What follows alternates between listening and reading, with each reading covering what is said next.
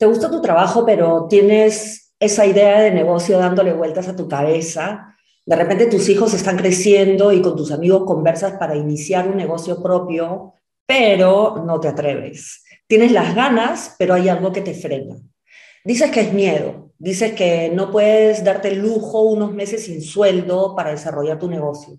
Dices que sería muy irresponsable tomar esa decisión con los gastos que tienes en tu casa. Dices que tu trabajo tal vez no sea el ideal, pero está ok, que no hay nada perfecto. No sé si te ves en esa situación. Definitivamente no es fácil tomar decisiones de ese tipo, así como eh, tampoco lo son otras como decidir si me compro una casa o sigo alquilando, si acepto el trabajo A o el B, si me caso o no me caso y muchas otras de, de ese estilo. Vemos esto todo el tiempo y muchas veces optamos por tomar la decisión correcta, que en realidad es la decisión que sentimos que es la más segurola, ¿no? la más segura o decidimos continuar tal como estamos y vivir como en piloto automático en la situación en la que estamos porque está ok, o nos atrevemos a romper esa caja que pone un techo para que vivas tus propios sueños y llevemos a cabo los proyectos que realmente queremos para nosotros. Le echamos muchas veces la culpa al miedo, pero en el fondo el miedo no es el principal techo. Todo el mundo tiene miedo cuando toma una decisión compleja, como iniciar un negocio o casarse. Zuckerberg seguro que lo tuvo y seguramente que Gastón lo tiene, siente muchos nervios cada vez que va a abrir un restaurante nuevo. Lo que sucede es que a veces estamos demasiado cómodos en la situación en la que estamos ya sea en tu trabajo, donde estás tranquilo porque recibirás un cheque todos los fines de mes, de repente cómodo con tu pareja que sabes que estará ahí para ti, con o sin anillo en la mano, cómodo eligiendo estudiar la carrera en la que sabes que te irá bien y harás plata, aunque en verdad preferirías estudiar otra cosa. Esta caja cómoda y rica es nuestra zona de confort. Pero curiosamente, eso que me da tanta seguridad y comodidad es lo que me frena para vivir la vida que realmente quiero para mí. Es lo que te frena para vivir ese futuro con el que sueñas, para lograr la felicidad soñada, en otras palabras. Yo he estado miles de veces en esa situación y por muchos años. Eh, tanto es así que me animé a escribir uno de mis libros, que es el Yo fuera de la caja, en donde registré mi proceso, todo lo que aprendí y bueno, desarrollé un método para romper esa caja, para salir de esa situación de comodidad. La buena noticia es que es una caja y no un muro de concreto. Y como toda caja, la puedes romper. Para romperla tienes que ver la forma de incomodarte y de creer firmemente que lo que está fuera de esa caja comodita va a ser mucho mejor. No va a ser sencillo, aunque tampoco imposible, pero te va a dar control de tu vida, te va a dar control de tu futuro, de tu, de tu felicidad, te vuelves el gerente general de tu vida.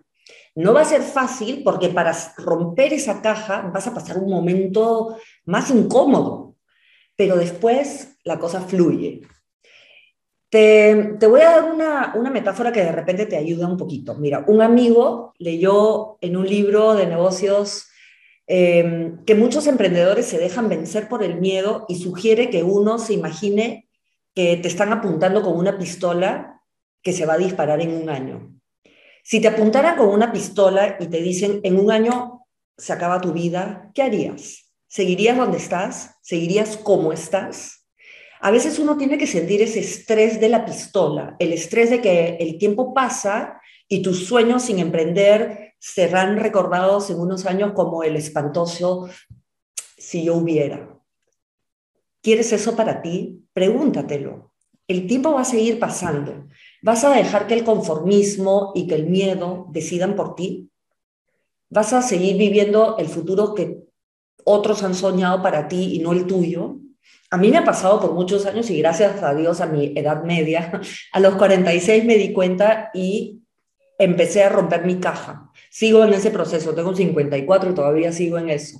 Pero, pero lo que sí me abrió los ojos es darme cuenta que la única persona responsable de mi futuro, responsable de mi felicidad, era yo. Tú eres el único responsable de tu felicidad. Punto. Si quieres ser feliz, tu primer paso es tomar la decisión de serlo. El segundo es trabajar para lograrlo diseñando la caja, la nueva caja que tú quieres a tu medida, la que tiene tus sueños, tu futuro. En, en otras palabras, tienes que diseñar ese futuro que tú sueñas para ti. Tienes que diseñar tu felicidad y tienes que hacer un plan. Tienes que conocerte, ver qué quieres, con qué sueñas, cuáles son tus principales roles y cómo los armonizas en un solo plan de vida con propósito. Y hay que trabajar duro para lograr los objetivos, porque soñarlos no es suficiente, el deseo no es suficiente. La segunda buena noticia de, este, de esta nota es es cierto, el miedo puede paralizar, pero así como tijera mata papel, lo que rompe la barrera del miedo es justamente la acción. Toma la decisión, haz tu plan y sé optimista.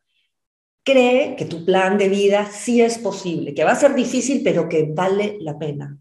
Así tengas 16 años, 49, 54 como yo, o 90, lo que sea. No hay impedimento para encontrar o añadirle significado a tu vida. Más bien, tómalo como una responsabilidad y una oportunidad.